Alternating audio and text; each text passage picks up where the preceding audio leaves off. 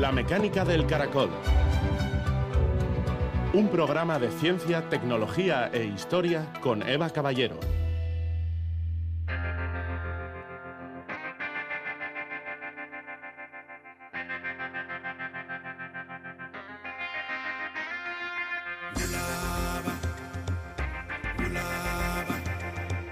Investigación básica es la base de los avances en la lucha contra el cáncer. Entender los mecanismos subyacentes es esencial para desarrollar tratamientos efectivos.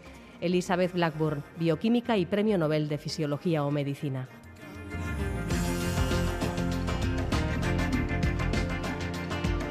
Gabón, un ancestro de las tortugas cuyo fósil de más de 200 millones de años ha llegado a nuestros días, muestra evidencias de un tumor en el fémur. Un homínido arcaico, un Australopithecus sediva de hace dos millones de años, tenía un osteoma en una vértebra. El registro fósil está literalmente cuajado de restos de animales que tuvieron cáncer, un fenómeno inherente a la vida que ocurre cuando una célula muta genera clones que crecen sin control y siguen mutando, caminando hacia la inmortalidad, invadiendo nuevos órganos y creando clones que circulan por todo el organismo. Y todo ello mientras se ocultan del sistema inmunitario para favorecer su progresión. Hoy presentamos el libro Cuando el mundo se detiene, del neurólogo Juan Fuello, que lleva más de 25 años investigando el cáncer y que en esta obra nos acerca lo último en investigación sobre terapias y sobre conocimiento de prevención y un análisis de lo que representa el cáncer desde el punto de vista histórico, también desde el punto de vista sociocultural, eh, por ejemplo, explicándonos cómo ha impactado el cáncer en expresiones como la literatura y el cine. Este es hoy nuestro punto de partida en un programa en el que también hablaremos del paisaje agrícola, del paisaje histórico de zonas de nuestro entorno. La introducción en el siglo XVII de cultivos americanos, sobre todo el maíz, provocó un gran cambio en la agricultura vasca. Fue el momento en el que se ocuparon grandes extensiones de suelo costero, de marismas, que fueron desecadas para poder acoger los nuevos cultivos. Esta transformación del uso del suelo fue el punto de partida de la urbanización de amplias zonas de la costa vasca, según un estudio realizado por investigadores de la Universidad del País Vasco y de la Sociedad de Ciencias Aranzadi. Uno de ellos es hoy nuestro invitado se trata del arqueólogo Josun Arbarte, autor además de un libro sobre la transformación del paisaje cultural de la comarca de Urdaibai. Comenzamos.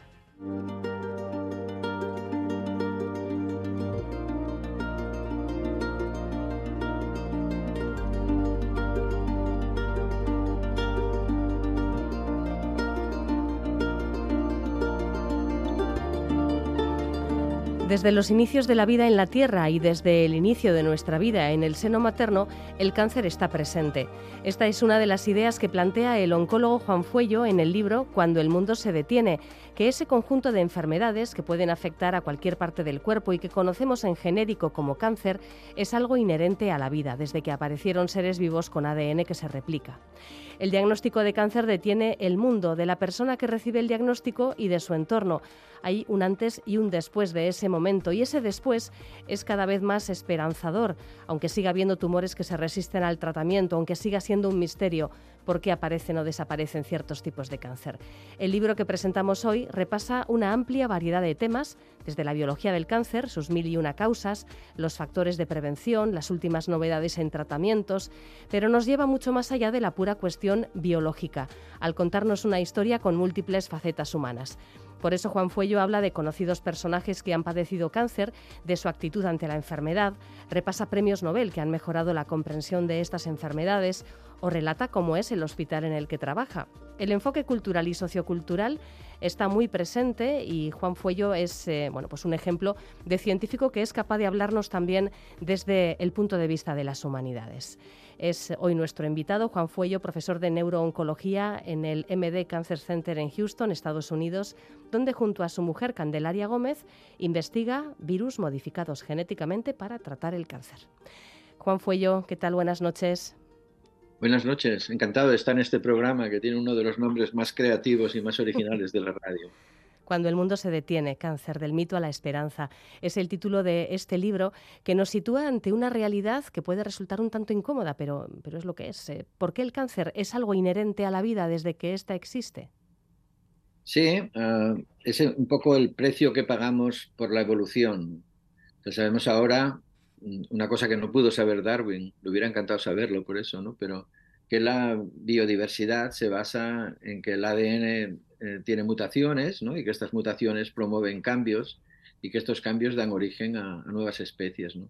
Pues a nivel del individuo, esta replicación que es del ADN imperfecta, que es tan necesaria para la generación de nuevas especies, genera nuevos clones celulares, ¿no? Y cuando alguno de estos clones celulares se vuelven rebeldes y se vuelven delincuentes, aparece el cáncer. O sea que el mismo proceso que guía la biodiversidad, de alguna manera está produciendo el cáncer, o sea que es inherente a nosotros.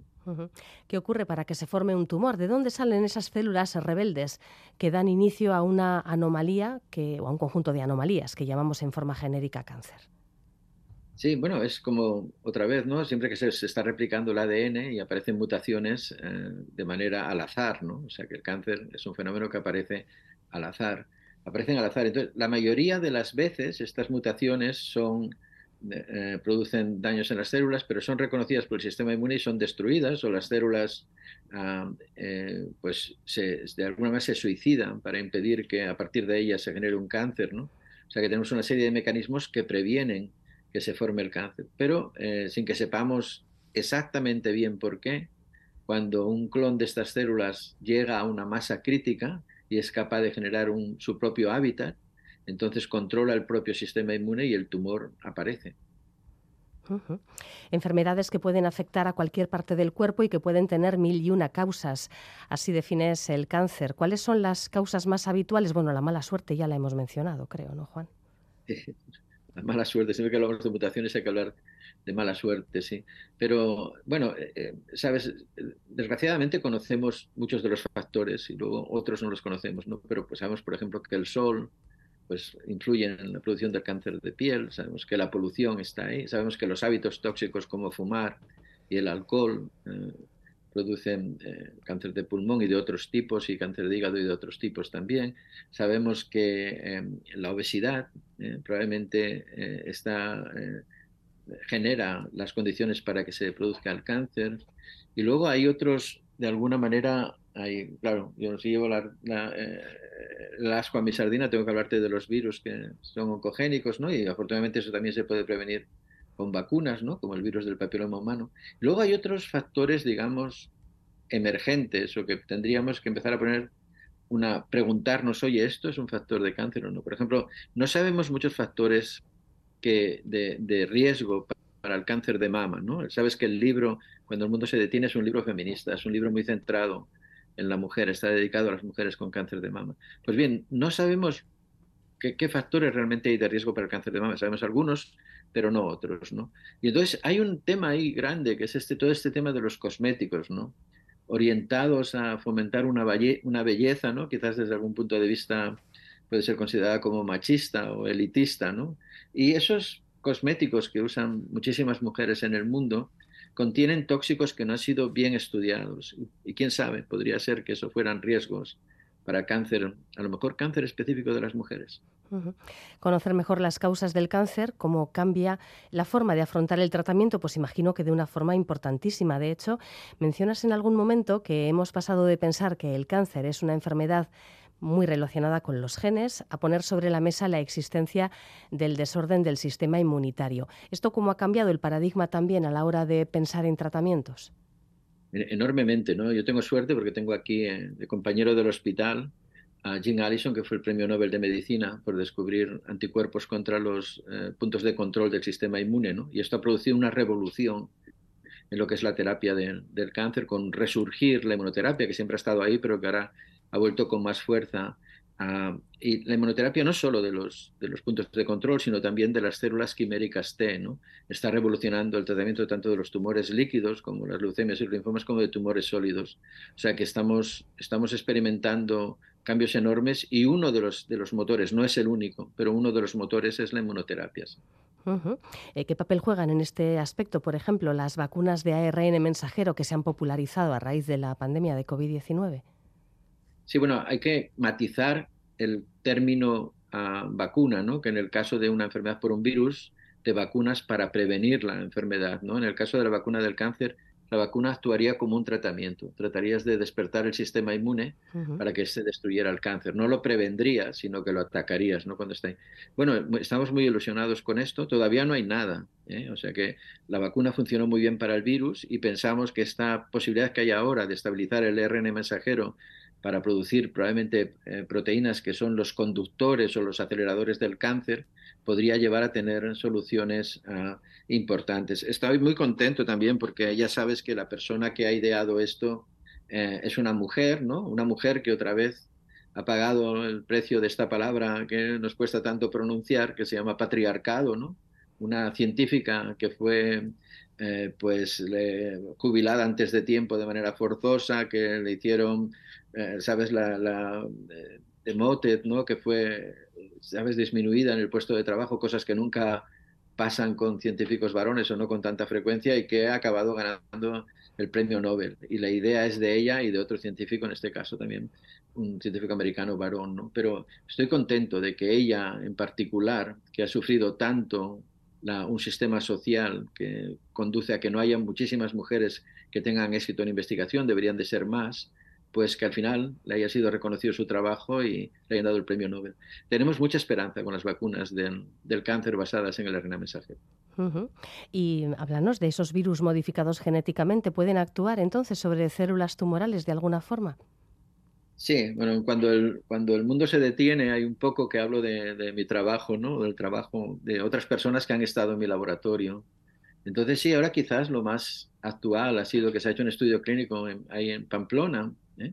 en, la, en, la, clínica universitaria que lo ha llevado una científica que se llama Marta Alonso, en el que ha usado un virus modificado que desarrolló con nosotros en nuestro laboratorio aquí en Houston y que eh, lo ha probado en el tratamiento del, del, del tumor a uno de los tumores más agresivos cerebrales en niños. ¿no? Solo es un fase 1, pero los resultados son muy esperanzadores. O sea que sí creemos que el virus, porque tiene este efecto también de producir una vacuna dentro del tumor, cuando se inyecta el virus dentro del tumor, al producir una infección y una inflamación, el sistema inmune reacciona. Creemos que hay esperanza de que esto pueda convertirse en un tratamiento estándar pues, en, en las próximas décadas. Ya que estamos hablando de, microbios patógenos, em, hay tumores que desaparecen sin más eh, y no se sabe muy bien en ocasiones por qué puede ocurrir, pero hay casos documentados de infecciones por patógenos, eh, por que de pronto, bueno, pues eh, se contrae la infección y ¡pum!, el tumor se cura. ¿Se ha podido determinar la relación? Bueno, este es el capítulo, ¿no? Si buscas milagros, mira, que hay cuando el mundo se detiene. El Vaticano tiene toda una serie de archivos sobre, muy bien documentados sobre los milagros ¿no? que ocurren en estos casos que, los, eh, que el paciente tiene un tumor y desaparece. Y como tú dices, en algunos casos, por ejemplo, hay, hay muchos muy bien documentados de leucemias, pacientes que tienen una infección y entonces después de la infección el, el cáncer entra en remisión. Tenemos muchos casos esporádicos, ¿no? Y ahora nosotros hemos publicado una revisión de seis casos de pacientes con linfoma que después de, infectarse por el virus, uh, por el coronavirus, ¿no? De la COVID-19, pues el cáncer entraba en remisión sin necesidad de tratamientos quimioterapios o radioterapia. En la mayoría de los pacientes, por supuesto, tener una infección por un virus es un problema grave y serio. Estos casos son excepcionales, pero estas excepciones demuestran el poder que tienen los virus para poder destruir tumores. Y como muchas veces estas infecciones pasan desapercibidas, pues a veces se cataloga esta curación del enfermo sin ninguna explicación como un milagro. Aunque bueno, la gente que crea, que sea creyente, pues pensarán que, aunque sea el sistema inmune o la infección, pues que ese ha sido el método que ha usado um, Dios para producir el milagro. Pero sí, las infecciones y la respuesta inmune pueden estar detrás de estos casos de curaciones milagrosas. Como una especie de exacerbación del sistema inmunitario que de pronto empieza a responder ante el tumor. Porque es algo, es algo eh, realmente singular. Eh, como unas células que empezaron siendo normales se convierten en algo anormal, empiezan a crecer desmesuradamente y no solamente empiezan a crecer desmesuradamente, pueden evadir eh, el sistema inmunitario, se trasladan de órganos, se diseminan por todo el cuerpo, pero ese punto de que se esconden ante, ante las defensas naturales del cuerpo es asombroso, ¿no? ¿Cómo, consiguen hacerlo? Sí, sí, es asombroso, generan un escudo, ¿no? Digamos, que les hace invisibles. Bueno, lo que tenemos que tener en cuenta, primero lo que hay que decir es que nuestro, sistema inmune nos protege del exterior, ¿no? Tenemos un sistema inmune que nos defiende de los virus y las bacterias, ¿no? Los hongos, las cosas que hay fuera y que intentan entrar en nuestro cuerpo. Ahí nuestras defensas funcionan muy bien. El cáncer es, puede ser considerado como son nuestras células, ¿no? No es algo que viene del exterior. ¿Sabes? Somos nosotros, o sea, el cáncer es parte de nosotros y eso complica un poco las cosas. Pero sí que es verdad que cuando el cáncer alcanza esta masa crítica de células, empieza a segregar factores que hacen que cuando las células inmunes llegan al tumor, estas señales les dicen, tranquilas, no pasa nada, os podéis volver al ganglio, os podéis volver a casa, aquí todo está en orden. Y este ha sido uno de los mayores descubrimientos ahora y es lo que nos está llevando a la inmunoterapia, que precisamente se basa en eso, ¿no? en tratar de convencer a las células eh, del sistema inmune de que no, no, no es verdad que no pase nada, sí que están pasando cosas. Seguir yendo allí y destruir esas células que expresan proteínas anormales. Pero en parte el, el factor de que el cáncer no es una cosa que nos viene de fuera, sino que lo generamos nosotros desde dentro, es lo que previene que el sistema inmune lo destruya inmediatamente. ¿Prevenir es posible? Bueno, pues en el capítulo sobre las mil y una causas que pueden provocar cáncer hablas de cómo eliminar factores de riesgo. Desde luego es algo que es posible. Podemos hablar de la influencia del ambiente, eh, más allá de lo que puede ser la, historia genética de cada uno. ¿no? Y yo, si te parece, sí me gustaría eh, plantearte em, pues estas normas que, pones, seis, si no recuerdo mal, a ver, las tengo por aquí, tengo el libro abierto, seis, no, siete, siete normas, no, ocho, espera, ocho. ocho normas que, de comportamiento, de, hábitos que pueden ayudarnos a prevenir el cáncer. Te pediría que nos fueras comentando eh, cada una de ellas. Por ejemplo, no olvides vitaminarte como super ratón. Sí, bueno, exactamente, está basado en eso, menos mal me alegro que haya... Yo veía Super Ratón cuando era pequeño, me gustaba muchísimo. Y sale de ahí, ¿no? él se decía supervitaminarte y supermineralizarte, ¿no? Sí, bueno, hay estudios que demuestran que tratamientos con vitamina D eh, en ocasiones son efectivos para, eh, para prevenir el cáncer. Esta es la vitamina que hay que poner el, el foco, ¿no? Y que pone el foco en el libro. Es, son estudios que han hecho incluso en la Universidad de Harvard que parece que habría algo ahí de que esta vitamina podría tener un efecto. Segundo, mueve el esqueleto. Sí, el sedentarismo es el nuevo tabaquismo, ¿no? El, sedentarismo que se asocia a obesidad, que se asocia a síndrome metabólico, sobre todo cuando se combina pues, con colesterol y con diabetes, es un factor que tiene incidencia para el cáncer. Y, bueno, la, obesidad eh, es, es, algo que podemos, que el individuo puede controlar, pero que ahora sabemos ¿no? que la sociedad puede ser responsable de la obesidad de los individuos, que el gobierno puede ser responsable de la obesidad de los ciudadanos y que debería empezar a tomar más medidas para poder prevenir esto. Como ya se adoptaron en, lo que respecta al punto tercero con el tabaco. No al 100%, pero bueno, algo ya se ha hecho. Sí, no al 100%, pero quizás deberíamos extenderlo ahora al, a lo que es los combustibles fósiles, ¿no? Y empezar a buscar energías verdes, porque lo mismo que el tabaco es responsable de un cierto, de un número de cánceres, ¿no? Sobre todo del riesgo para cierto tipo de cánceres, pues la polución empieza a ser un fenómeno igual, ¿no? Así que igual que el, el gobierno, no del todo, como tú dices, porque parece que pagar impuestos es suficiente para que te sigan vendiendo tabaco, ¿no? Aunque bueno, prohibir drogas nunca ha resultado en una completa resolución del problema, ¿no? Pero sí que hay más respuesta frente al tabaco que frente a los, los factores del cambio climático. o, ante el alcohol, por ejemplo, que sí que está socialmente ya mucho más afectado que, que, el, que el fumar, por ejemplo. Y aquí llegamos al punto de vigila lo que comes y lo que bebes. Sí, y sabes, hay que, decir que, bueno, hay muchos movimientos políticos que intentan defender una economía, ¿no? Y eso yo también lo entiendo y hay que entenderlo. Hay gente que vive de, la vinicultura, etcétera, ¿no? Pero el, alcohol nunca es bueno. Yo tomo, yo bebo alcohol, ¿eh? Tomo vino con las comidas, etcétera.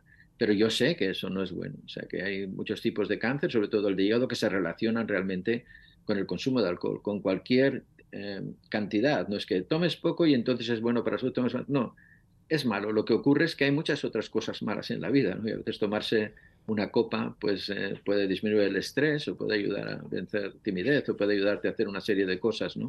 que también tienes que poner en, en, contraste. Pero sí, vigila lo que comes y vigila lo que bebes. El alcohol y luego las sodas. Ya sabes, yo tengo en el libro especial manía las sodas porque es una manera de tomar azúcar sin que la necesites.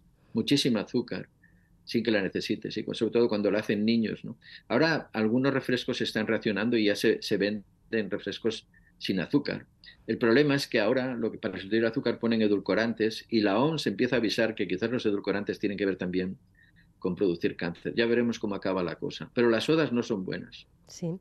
Em, hablando de, de, cuestiones que quizás son un poquito menos evidentes para la población, el radón residencial. Sabemos que en comunidades autónomas como Galicia y Extremadura, por la geología de su suelo, pues existe la, bueno, pues eh, unos, unos niveles de este gas, eh, de estas emisiones de radón, que son potencialmente cancerígenas.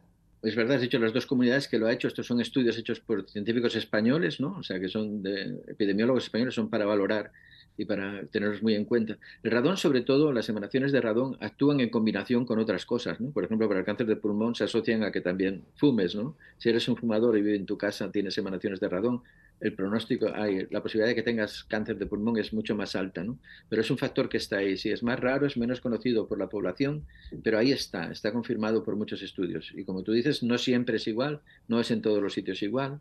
Eh, yo creo que los mejores casos estudiados están en Galicia, en, España, pero bueno, a medida que se profundicen más estos estudios, igual aparecen en más sitios. Sí. Em, el siguiente punto, fíjate, hay una, hay una papelera aquí en Bilbao, creo recordar que era una papelera que tiene una pintada que pone las radiaciones matan. Las radiaciones ultravioleta, eh, bueno, pues son potencialmente cancerígenas. Las otras radiaciones, es que de todo hablas un poco en este punto, Juan. Sí, sí todas, todas, todas producen cosas. Estoy de acuerdo con la pintada que hay ahí. Fíjate que lo que lleva, lo que es otra vez la estética esta que nos impone el, sistema neoliberal, digamos, ¿no? que hay que estar siempre guapos y siempre bien, ¿no? Y entonces la gente va a las máquinas estas de rayos UVA para ponerse morenos, ¿no? Hay estados de aquí en Estados Unidos en los que la incidencia de cáncer de piel es mayor por la gente que usa estas máquinas para ponerse morenos que la gente que va a la playa a ponerse morenos. O sea que fíjate cómo las radiaciones y sobre todo las artificiales nos producen esto. No hay ninguna duda que en, Chernóbil, cuando hubo aquel accidente tan grave, ¿no? aumentó muchísimo muchos tipos de cáncer, pero sobre todo, por ejemplo, el mejor documentado, el de tiroides. O sea que las radiaciones sí que producen cáncer. La radioterapia produce cáncer. La radioterapia, por ejemplo, utilizada en niños, eh, para tratar tumores cerebrales, pues es causa de tumores en estos niños debido a la radioterapia. ¿no? O sea que las radiaciones, debido a la facilidad que tiene para inducir mutaciones, son muy oncogénicas. Pero la radiación, por ejemplo, que emite un teléfono móvil o un microondas. No, ay, no, sabes, ahora si, si tuviéramos que hablar, esto es muy divertido. Si me dices, ¿Qué es lo que no produce cáncer? Te diría, los teléfonos móviles. Esto lo han mirado por arriba y por abajo, los, los microondas, los teléfonos, bueno, con nosotros que hacemos tumores cerebrales, ¿no? Se ha mirado, pero vamos, a ver si porque te lo acercas al oído, esto tendría que tener que ver. Nunca se ha llegado a ninguna conclusión seria de que esto produzca cáncer. Gracias a Dios, ¿no? Porque fíjate que pues, nosotros... ¿Cómo estaríamos ahora, Juan? Más jóvenes. todo el mundo tendría. Y, y además cada vez más jóvenes, ¿no? Cada vez hay más niños que, tienen teléfono, cada vez más, más, niños que tienen iPad o que, tienen, eh, o que usan el microondas, ¿no? O sea que afortunadamente no parece que estas radiaciones sean tan importantes como las otras. ¿no? Seguimos repasando esas, eh, esos factores de, prevención ante el cáncer em, y de nuevo apelación a los gobiernos. Eh, ¿Cómo protegernos de la exposición a tóxicos? A tóxicos industriales, ambientales. Antes has mencionado la cuestión de la contaminación. Sí, y ahora que estamos aquí, vamos a echarle la palabra que nadie quiere pronunciar otra vez, el patriarcado, ¿no? O sea, las dos cosas. Una, los gobiernos tienen la responsabilidad de prohibir los refrescos que tengan azúcar, a ver cuándo lo hacen, a ver si se atreven, ¿no? Pero este es un factor que ellos podrían controlar, es tomar azúcar sin necesidad, muchas veces tomar azúcar sin saberlo, tomar azúcar como una dieta base, o sea, si tomas tres Coca-Colas, ay, perdona, tres colas al día, ¿no? Sea el refresco que sea, ¿no? No es de una marca en concreto, son todas las marcas. Esto te lleva a consumir muchísimo azúcar, muchas veces sin que te des cuenta, ¿no? Por otro lado, el tema de la estructura social que tenemos planteada muchas veces lleva, quizás no tanto en, España, aunque podría ser, ¿no? A que el, sitio donde vives, eh, por un lado, te puede condicionar tener una enfermedad, a veces el código postal es más importante que el código genético, pero tu estado social, tu estatus social también es un problema. Es un problema para que las mujeres adquieran, tengan prevención, para que vayan cuanto antes a detectar los cánceres y luego más tarde el dinero para poder encontrar el mejor sitio donde te pueden ofrecer el mejor tratamiento. O sea que el estatus social también es importante y es la labor del gobierno de que el cáncer, el diagnóstico de cáncer, que por el momento no es neutral, sino que afecta más a unas personas que a otras, los gobiernos tienen la obligación de que sea igual para todo el mundo, de que todos los ciudadanos tengan las mismas posibilidades para prevenirlo y las mismas posibilidades para tratarlo. Y esto en este momento no sucede. Y el octavo y último punto en esta lista de cómo prevenir el cáncer, eh, cuidarse de los virus. Antes has mencionado, efectivamente, no es que el cáncer se, se, contagie, pero sí podemos contagiarnos los virus que pueden provocar el tumor, ¿no? Sí, mira, a veces hablas con alguien que, que tiene incluso cáncer en sitios no esperados, ¿no? Por ejemplo, cáncer en la garganta y que se debe a una infección por el virus del papiloma humano. ¿no? Entonces, para este virus hay un tratamiento, hay una vacuna, una vacuna que es eficaz, una vacuna que debe de, darse antes de la, de la, adolescencia, si se puede, y que debe de tener las, mujeres, ¿no? las chicas, pero también los chicos, todos, ¿no? Y que tomando, eh, vacunándose se previene, ya se, empiezan a ver números ahora que empieza a haber ya gente, ah, mucha gente vacunada, de que en poblaciones que están vacunadas el cáncer, por ejemplo, de cuello uterino está decayendo ¿no? las mujeres. Esto es muy importante que se llegue a esto. ¿no? Al principio había aquí una, obstáculos eh, sociales, incluso religiosos, ¿no? que pensaban que la vacuna iba a dar vía libre a las relaciones sexuales, cuando no da vía libre a nada. Lo único que hace es prevenir que te infecte un virus. Después tú con tu vida haces lo que puedes o lo que quieras o siguiendo los principios que tengas, ¿no? Pero eh, las vacunas son muy importantes el virus del papiloma humano es responsable de la muerte de muchísimas mujeres todavía. Así que hay que seguir potenciando esta idea de que los adolescentes, incluso antes de la adolescencia, deben vacunarse de este virus pues una idea a tener en cuenta, desde luego. En el libro introduces eh, diferentes miradas al universo del cáncer, desde el repaso a los científicos que han recibido un Nobel por su trabajo en relación con estas enfermedades, hasta em, el relato, es, muy interesante este capítulo, el relato de los últimos días de Susan Sontag, Sigmund Freud y Jorge Luis Borges. ¿Qué aportan las historias de estos ilustres pacientes de cáncer al, al conjunto del libro? ¿Por qué has querido incluir a estas tres personas en particular?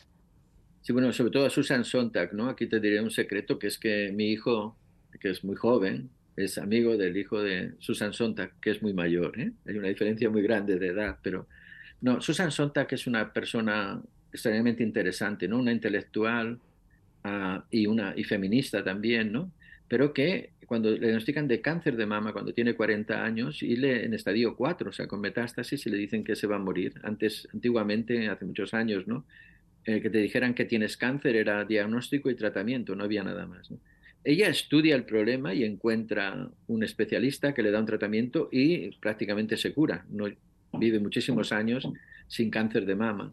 Más tarde tiene otro cáncer que también le vuelven a decir lo mismo y ella vuelve a estudiarlo y lo supera. Y al final de su vida ya mayor hace otro cáncer, el tercer cáncer y muere. O sea que por esto me interesaba comentar sobre ella, una persona que tiene tres veces cáncer en su vida y cómo lo va, cómo lo va enfrentando y además lo explica. Pero ella además se queja, de una queja eh, muy importante, de que el vocabulario que existe alrededor del cáncer no ayuda al paciente. Por ejemplo, cuando decimos el terrorismo es el cáncer de la sociedad, ¿no? O cualquier cosa que es mala es el cáncer de la sociedad, ¿no? Esto no ayuda a los pacientes que lo oyen, ¿no? Tenemos otras metáforas como palabras que seguimos usando ahora como maligno, ¿no? Es un tumor maligno, ¿sabes? Que implica casi cosas como de brujas o diabólicas, ¿no? Y todo esto, Susan Sontag, que yo creo que es la primera persona que de manera sistemática y oficial ataca estas metáforas que no sirven para nada, ¿no? Y es también la primera que dice que hay que hablar, ¿no? Que estarte callado cuando tienes cáncer no te salva la vida, ¿no? Que es una cosa, es el mensaje del libro también, se nos tiene que caer la mordaza y hablar, hay que abrir el debate, ¿no? Hay que seguir hablando de cáncer, hay que hablar cada vez más y más claro, ¿no? Esto es lo que puede salvar vidas. Por eso me ha interesado mucho Susan Sontag. ¿no? Freud me ha interesado también porque quizás representa, es uno de los primeros intelectuales del que tenemos noticia de cómo aborda la eutanasia. ¿no? O sea, él en un momento determinado ya decide que no va a seguir teniendo dolor, que no va a tener este dolor que ya no responde a nada y que va a intentar bueno, pues acabar con su vida, ¿no? Con, con, la ayuda de los médicos y con la colaboración del médico. Su hija se opone a esto, al principio no lo tiene nada claro, es muy difícil aceptar esto en un familiar, pero al final el médico, el paciente y los familiares llegan a la conclusión de que ese tumor ya no tiene ninguna solución, de que el paciente vive en, un, en, en, horror, ¿no? y entonces llega a, escoger una muerte digna, ¿no? que en España tenemos suerte porque existe, es un concepto que existe, pero por ejemplo aquí en Estados Unidos es más complicado. Y de Borges me ha encantado porque él, él eh, fallece cantando tangos. ¿no? O sea, el Borges que conocemos de, bueno, de, ser un genio de la literatura, es un argentino, eh, casi es un argentino profesional, ¿sabes? Ejerce de argentino todo el tiempo. Y al final de, su vida, eh, pues acaba cantando tangos y haciendo otra cosa, que él era, él era ateo y políglota, ¿no? Y pues acaba recitando el Padre Nuestro en varios idiomas justo antes de morir por si fuera necesario, solo por si acaso.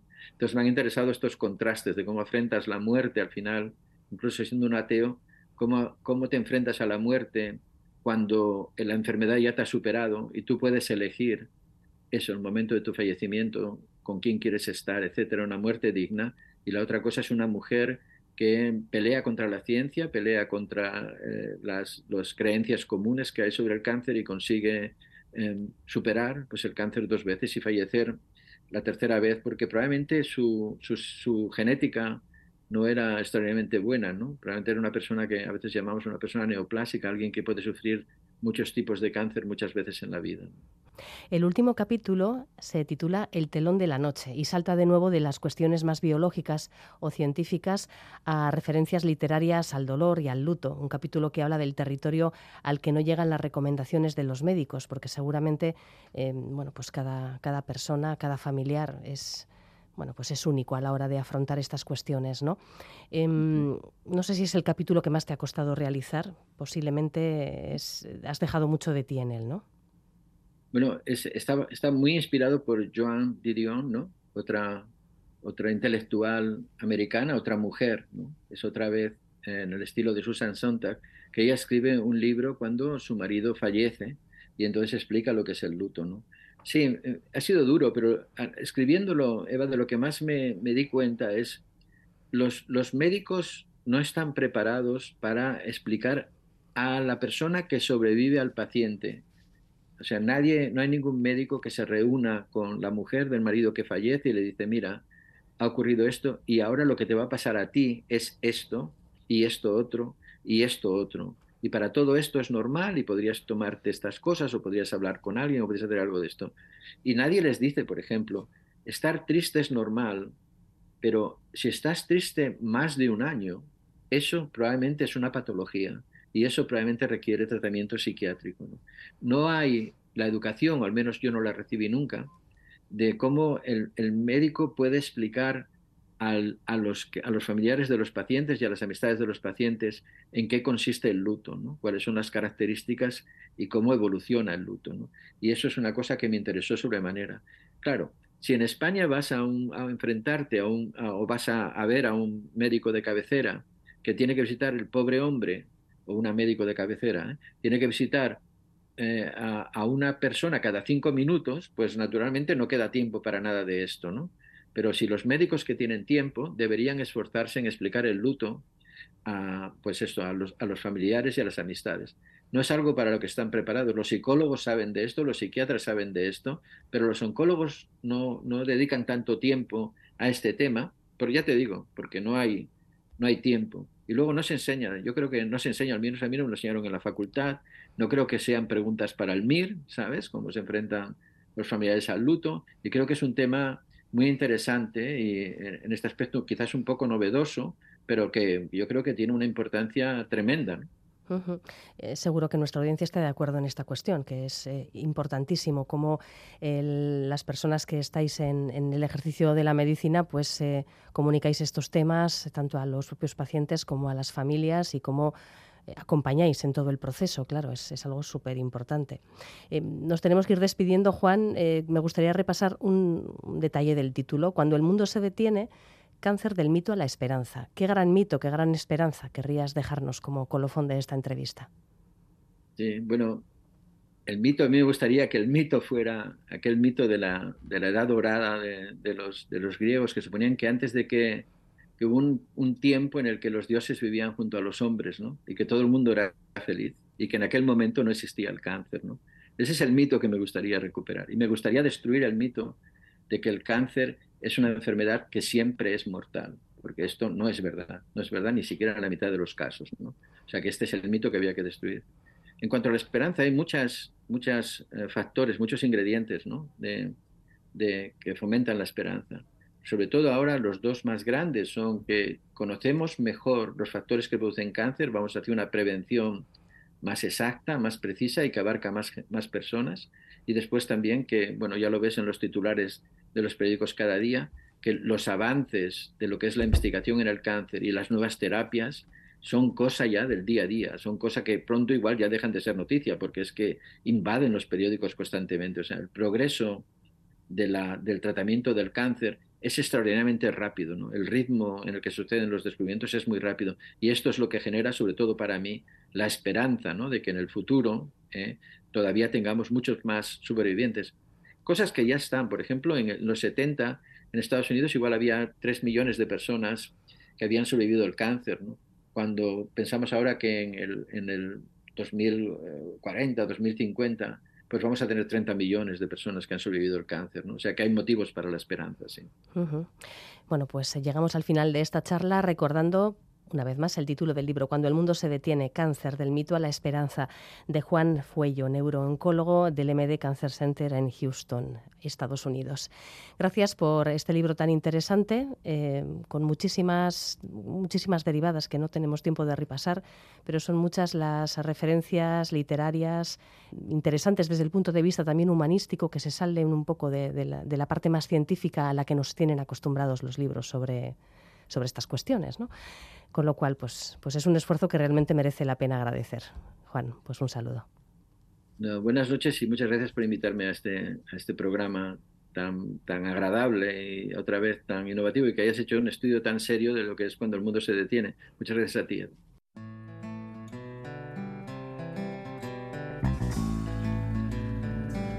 Planeta Aranzadi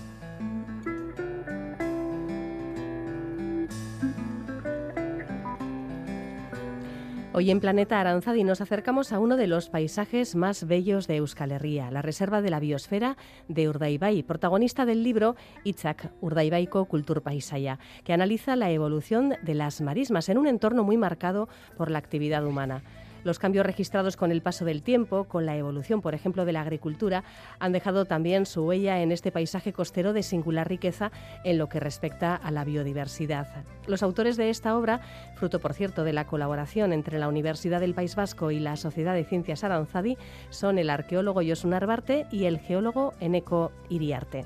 Josué soy nuestro invitado. Hola Gabón, buenas noches. Gabón Eva, buenas noches. Urdaibai es un paisaje a caballo entre la tierra y el mar, maravilloso. ¿Cómo lo describirías así brevemente, Josu, para quien no lo conozca? Bueno, eh, Urdaibai es el nombre con el que se conoce actualmente al estuario del río Oca, eh, que se extiende entre las villas de origen medieval de Garnica y de Mundaka, y que, bueno, pues hoy en día, como has dicho, está declarado Reserva de la Biosfera por la UNESCO y cuenta con una riqueza con de, tanto a nivel de ecosistemas como a nivel de biodiversidad dentro de cada uno de los ecosistemas que lo componen, pues verdaderamente remarcable. Al mismo tiempo, pues bueno, es un lugar en el que pues, eh, la gente vive, ¿no? Eh, desde, desde hace tiempo tenemos evidencias arqueológicas pues, de la ocupación romana, por ejemplo, de Forua o de, o de Portuondo y desde entonces pues, sabemos que las sociedades eh, locales pues han ido desarrollando en, en interacción con ese paisaje, con lo cual pues también tenemos una serie de, paisajes transformados por el ser humano pues, eh, a lo largo de varios siglos.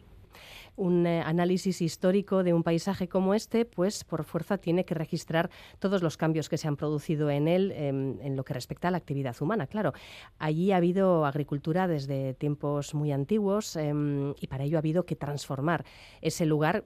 Estamos hablando de, de marismas. ¿Cómo ha sido la transformación de ese paisaje debido a las prácticas agrícolas que han ido cambiando muchísimo, evidentemente, pues desde la Edad Media hasta el siglo XIX y XX, claro. Tenemos que pensar que eh, esos esas antiiglesias que se desarrollaron a lo largo de la Edad Media pues tendrían sus espacios agrarios, pero serían espacios que estarían más mm, circunscritos a, ese espacio intermedio entre la montaña y la marisma, ¿no? Eh, la zona donde hoy en día están distribuidos los caseríos. Sin embargo, en las marismas no, no, encontramos caseríos, no encontramos ocupaciones estables, porque son espacios que están afectados por las mareas y, por lo tanto, pues son más difíciles de ocupar y más difíciles de explotar. Sabemos que desde la Edad Media eran espacios que, la gente aprovechaba, pero se aprovechaban de una manera más extensiva. Se, utilizaban para la caza, para la pesca, en algunos casos como pastos, para recoger juncos con los que luego se fabricaba el estiércol que se empleaba para abonar los campos. Eh, sin embargo, todo eso cambió a lo largo de la época moderna. En la época moderna, esto lo hemos hablado alguna vez también, en toda la costa vasca hubo una transformación radical de la, agricultura y de la economía, sobre todo condicionada por la introducción de cultivos americanos y en especial el maíz, que permitieron pues bueno extender un montón la, eh, superficie cultivada. Y uno de los lugares en los que se extendieron los campos de cultivo a partir del siglo XVII, sobre todo, pues fue precisamente las marismas de la, de la costa.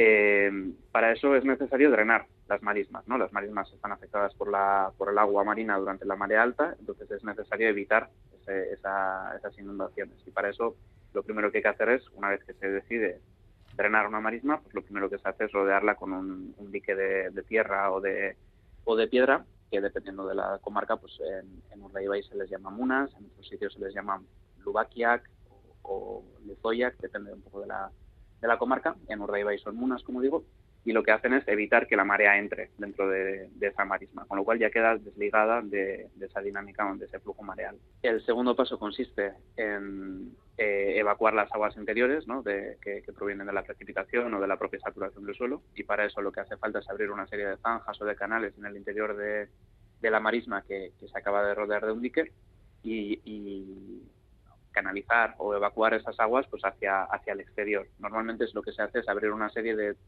esclusas o de compuertas en, el dique que tienen un mecanismo especial por el cual cuando la marea está alta pues eh, quedan cerradas y por lo tanto el agua no entra, pero cuando la marea queda baja se abren hacia afuera y por lo tanto pues, permiten evacuar el agua del interior. ¿no? Y ya el tercer paso consistiría en mejorar la calidad de, de, ese suelo que se acaba de drenar, pues añadiéndole materia orgánica, estiércol o cal o arena, pues para mejorar su textura, sus propiedades, ya para que sea apta para el cultivo. Este tipo de actividades de drenaje de las marismas eh, lo empezamos a estudiar desde Aranzadi en colaboración con el gobierno vasco en el año 2020 a través de un proyecto que se llamó Riverac, ¿no? que es el nombre que en algunos sitios se utiliza para, para denominar a, estos espacios ganados a las marismas. En Urdaibai se utiliza Itzak, de ahí el nombre del, libro, pero bueno, en otros sitios se llama Riverac y bueno, esto es un proyecto que empezamos en 2020 y la verdad es que nos llamó muchísimo la atención eh, cuando nos dimos cuenta de que los archivos de muchas de muchas villas costeras del País Vasco, pues se hacen muchas referencias a este tipo de, actividades y a este tipo de espacios a partir del siglo XVII, ¿no? con la entrada del maíz. Entonces empezamos a tirar un poco de ese hilo y bueno, pues lo que observamos fue que hay una transformación radical de todos los paisajes marismeños de toda la costa vasca a lo largo de la época moderna y que bueno, pues eso evidentemente pues transformó también los modos de vida de las, de las sociedades locales que de repente se encontraban con que bueno, pues esos espacios que hasta entonces se habían utilizado de manera extensiva, de repente pueden utilizarse para el cultivo, se podían explotar de manera mucho más intensiva y además se podían eh, incluso privatizar, ¿no? Porque eh, una zona de pasto pues es una zona comunal, generalmente, mientras que un espacio de cultivo pues tiene un aprovechamiento ya más privado. Con lo cual hay una transformación muy muy fuerte del paisaje entre el siglo XVII y el siglo XIX y bueno, pues eh, lo que observamos fue que bueno, pues todo el desarrollo del económico, demográfico, social, cultural de los pueblos de la costa vasca en ese periodo pues estuvo muy condicionado, muy relacionado con esa con ese ganar tierras al mar para cultivar maíz.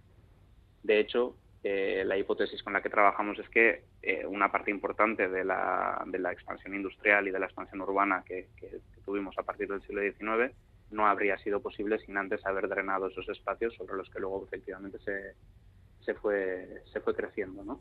Este proyecto que empezamos en 2020 pues, se, se desarrolló en cuatro estuarios, el Vidasoa, el Urola, el Oria y, y.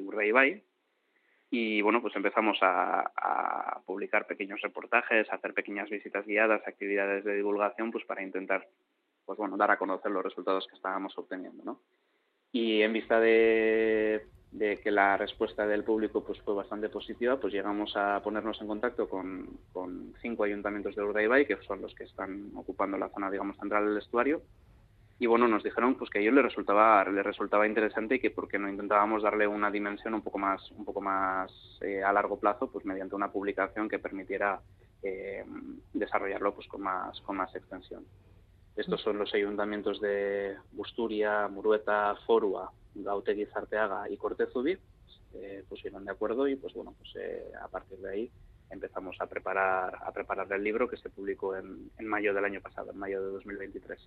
Y hay algo muy interesante y que además enlaza con el trabajo que estás realizando ahora mismo. Ahora mismo estás en, Barcelona eh, analizando unos, unos sondeos eh, de sedimentos, unos registros de sedimentos.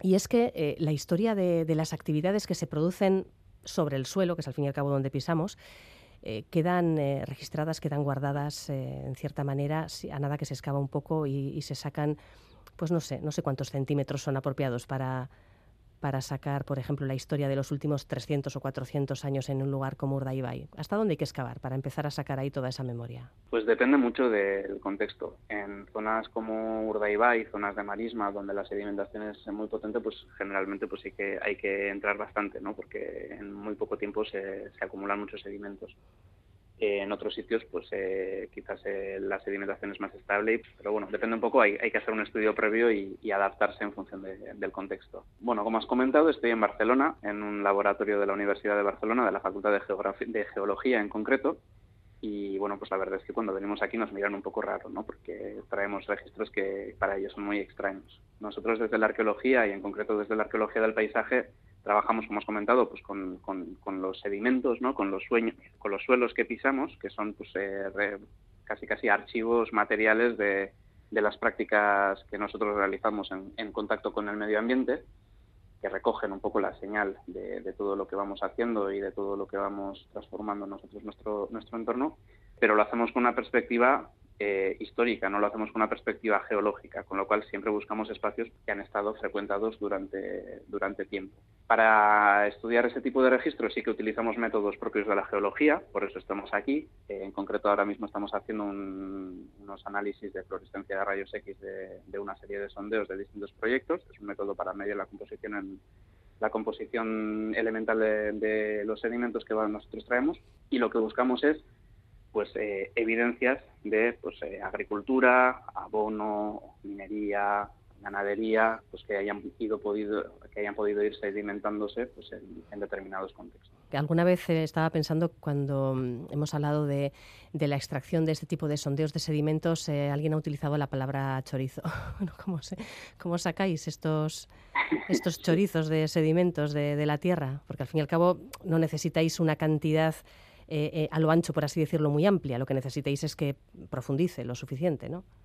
Eso es. Nosotros eh, metemos, introducimos un tubo de 5, centímetros de diámetro nada más en el, en el suelo, pero sí que, como dices, pues buscamos la profundidad. Entonces, el método que usamos es una perforadora manual, portable, portátil, aunque no, no demasiado ligera, que lo que hace es funciona como un martillo neumático. En lugar de tener un, punzón en, la base, tiene un tubo de acero en el cual va introducido otro tubo de, plástico y esto nos permite meter el registro pues hasta un metro de profundidad generalmente. Vamos acumulando maniobras de un metro cada vez más profundos, un metro, después dos, después tres. Y cuando lo sacamos, eh, extraemos el tubo de plástico que va introducido dentro de, dentro de la sonda y en ese tubo sacamos el sedimento tal y cual está en su posición natural, es decir, inalterado. Lo sellamos, lo cerramos, lo mantenemos a temperatura ambiente hasta que venimos aquí al laboratorio y ya lo abrimos para analizarlo. Bueno, ¿y qué tipo de, indicios podéis encontrar que os ayuda a elaborar un registro arqueológico o a lanzar hipótesis sobre los usos que ha tenido ese suelo? Pues depende un poco del tipo de, contexto que estés estudiando y de las preguntas que le hagas a ese contexto. Nosotros ahora mismo, yo delante de mí tengo tres tipos, tres conjuntos de sondeos. Por un lado tenemos unos sondeos de, de Ciga en el Valle de Baztán, que es un espacio de montaña con una topografía pues bastante accidentada, no hay espacios demasiado llanos en esa zona y por lo tanto allí pues para poder desarrollar la agricultura lo que ha hecho la sociedad local ha sido ir construyendo terrazas de cultivo en esas terrazas de cultivo, pues lo que buscamos son, pues primero, dónde está el nivel original del, suelo antes de que se construyera la terraza, qué profundidad tiene el relleno que se le ha ido añadiendo, si ese relleno se ha añadido en una sola fase o si se ha ido añadiendo en varias fases superpuestas. Y luego buscamos pues trazas de la práctica agraria que se ha desarrollado encima de ese, de ese suelo. Pues puede ser abonado a través de la caracterización de la materia orgánica, En el caso del cultivo moderno, después de la introducción del maíz, pues podemos eh, eh, estudiar, eh, podemos buscar trazas, por ejemplo, de carbonatos, de cal, que se le ha añadido al suelo para mejorar la, el pH. Podemos buscar pues evidencias de que hayan usado fuego, por ejemplo, pues, que la quema de rastrojos o el uso de cenizas como, como abono también, pues lo podemos, lo podemos explorar. ¿no? Eh, luego tenemos otro conjunto de sondeos, en este caso pues, provenientes de zonas húmedas. Tenemos tanto sondeos de estuarios, el de Urdeibay, por ejemplo, o el de Plencia o el de Zarauz, pero también de zonas húmedas del interior. Tenemos algún sondeo de Verástegui, del Valle de Bertizarana, en Navarra, en el cual, pues bueno, lo que se hace no es crear espacios llanos en una zona montañosa, sino drenar espacios que naturalmente estarían inundados ya hemos dicho cómo se hacía en el caso de, los estuarios, en el caso de, las zonas húmedas del interior, pues también eh, es necesario crear canales que evacúen el agua que está saturando esos suelos. Con lo cual allí lo que nos encontramos es quizás no tanto la adición de sedimentos, sino los cambios en las características de ese sedimento después del drenaje. El sedimento se seca y pues bueno, pues van cambiando un poco sus propiedades y bueno, vamos viendo cómo la actividad agraria, la actividad ganadera, pues van transformando un poco esas propiedades. Y luego tenemos otro tercer conjunto de sedimentos, que este quizás es el más experimental. Eh, es, un, es, un, proyecto que hemos empezado este año en, Navarra, en el Valle de Baztán, en el cual ya no estamos buscando tanto trazas de actividad agraria, sino que estamos intentando ver si conseguimos reconstruir el paisaje vegetal, es decir, qué tipo de vegetación ha habido a lo largo de los siglos en, esta, en este espacio. Para eso lo que hemos hecho ha sido seleccionar dos zonas eh, húmedas también, dos zonas que han estado eh, mm, saturadas de agua constantemente porque eh, eso permite conservar mejor la materia orgánica. Una de esas zonas es el collado de Izpegui en, en Bazán, donde localizamos una pequeñita turbera cerca de una zona pastoral en la cual además pues tenemos registros documentales del, uso del uso ganadero pues desde la Edad Media y además hay algún, algún monumento megalítico, lo cual nos permitía hipotetizar que la, la frecuentación humana pues había sido bastante antigua y bastante intensa. Entonces encontramos esa pequeña turbera y extrajimos tres metros de, sedimento pues con ese carácter muy orgánico que no ha tenido quizás un cultivo intensivo pero sí que pues ha podido pues eh, preservar pues tanto restos de carbón restos de polen restos de otro tipo de otras partes de, de las plantas pues que luego pues en función de la profundidad podemos adscribir a un, a un periodo concreto o a otro y lo mismo que hicimos en alta montaña en Izpedi, pues lo hicimos en el fondo del valle, en este caso en el pueblo de Narvarte, eh, donde localizamos una zona que hasta el siglo XIX fue un pequeño pantano, donde también el sedimento ha estado saturado de agua y por lo tanto pues potencialmente pues se han podido preservar pues esto que decíamos, ¿no? la materia orgánica, con la idea un poco de ir reconstruyendo pues, ese paisaje vegetal. Entonces tenemos distintos tipos de distintos tipos de evidencias para distintos tipos de preguntas y para eso pues vamos haciendo distintos tipos de, analíticas. Pues nada, eh, ánimo con ese trabajo de laboratorio que me imagino que le estaréis sacando chispas a todos los aparatos que tenéis ahí en, los días en los que podéis disponer de ellos. No te quitamos más, no te quitamos más tiempo. Gracias, Dios, un abrazo. Gracias a vosotros.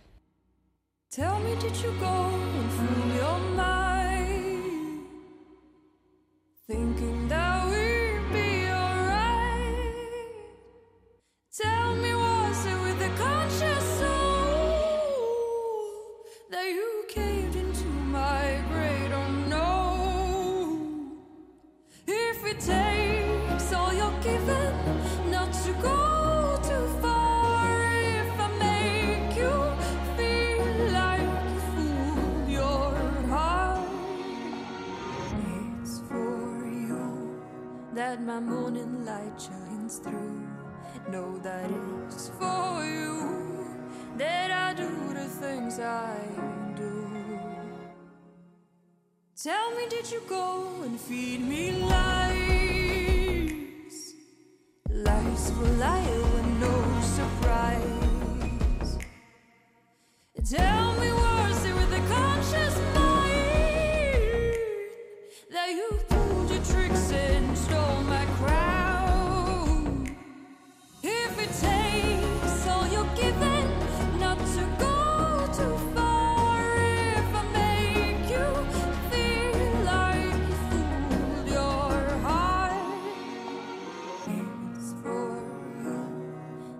my morning light shines through.